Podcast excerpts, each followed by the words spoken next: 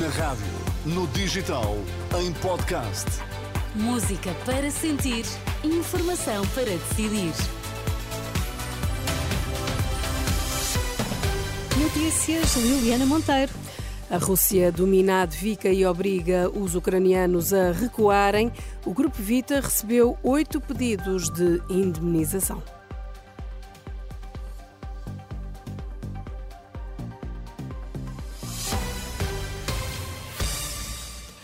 Olá, bom dia. O exército ucraniano viu-se forçado a retirar de Advika, no leste do país, onde a pressão e os avanços russos têm sido uma constante. As tropas de Zelensky tiveram de reposicionar-se, é o que diz um general ucraniano no Telegram. Uma vitória simbólica da Rússia desde o fracasso da contraofensiva de Kiev no verão passado. As eh, forças eh, ucranianas evitaram ficar cercadas perto desta cidade industrial que está largamente destruída.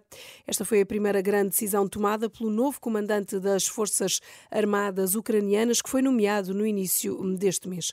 São oito os pedidos que chegaram ao Grupo Vita para indenização por alegados abusos sexuais no seio da Igreja Portuguesa. A informação é avançada pela coordenadora Ruth Agulhas em entrevista à agência Lusa, ela que adianta que na próxima segunda-feira à tarde vai ser enviada à Conferência Episcopal Portuguesa um modelo de indenização e manifestou a expectativa de que a proposta seja bem acolhida pelos bispos.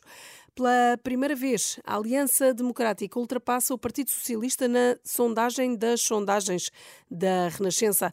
Os mais recentes dados mostram que a AD reúne 28,5% das intenções de voto contra 28,2% do PS. Ainda assim, tendo em conta a margem de erro, o empate técnico mantém-se. Quanto ao Chega, continua confortável no terceiro lugar, até subiu ligeiramente nas últimas semanas para os 18,4%. Luís Aguiar Conraria, consultor da sondagem das sondagens, olha para estes resultados.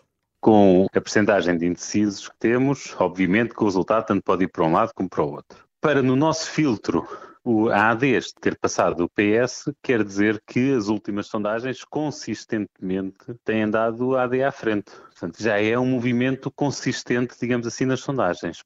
O economista identifica ainda uma tendência de voto útil, com vários partidos a perderem algumas intenções de voto é, é, possível, é natural que à medida que as eleições se aproximam, que as pessoas se estejam a definir pelo primeiro-ministro que querem, não é? Digamos que os partidos não têm sido muito claros, os líderes partidários não têm sido absolutamente claros, mas pronto, de acordo com a ideia com que se fica, que é importante ficar em primeiro lugar, mas voltamos também sempre ao ponto que estamos a referir há bocado. Estas pequenas variações, que apesar de estarem a ser consistentes, continuam dentro das nossas margens de erro. Análise Luís Aguiar, com Rari ouvido pelo jornalista João Pedro Quezado. E porque a situação do sem-abrigo também deve entrar na campanha e merece soluções, a comunidade Vida e Paz convidou os líderes dos dois principais partidos a visitar a instituição. O presidente Horácio Félix considera fundamental o conhecimento desta realidade.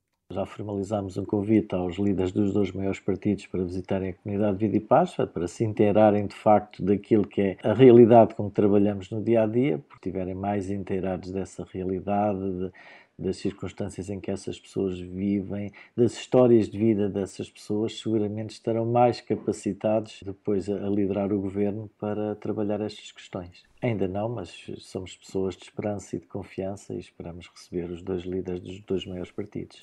Presidente da Comunidade Vida e Paz, ouvido por Henrique Cunha.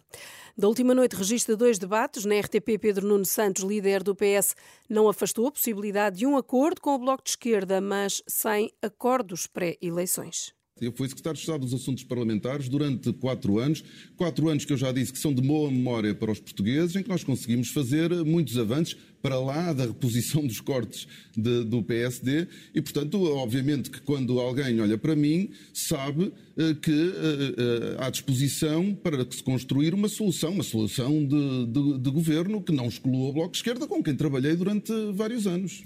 E neste debate, precisamente com o Bloco de Esquerda, Mariana Mortágua, tal como já tinha adiantado também na Renascença, voltou a sublinhar que não haverá maioria absoluta e por isso os entendimentos vão ser necessários. Não vai haver uma maioria absoluta e sabemos que não vai haver. E, portanto, a única hipótese de haver uma solução estável neste país é de haver um entendimento com a esquerda e esse entendimento tem de ser para virar a página da maioria absoluta, precisamente nos temas que aqui falamos: na saúde, na habitação. Num outro debate, na SIC, Rui Tavares do Livre defendeu uma comparticipação a título de empréstimo para os jovens comprarem casa.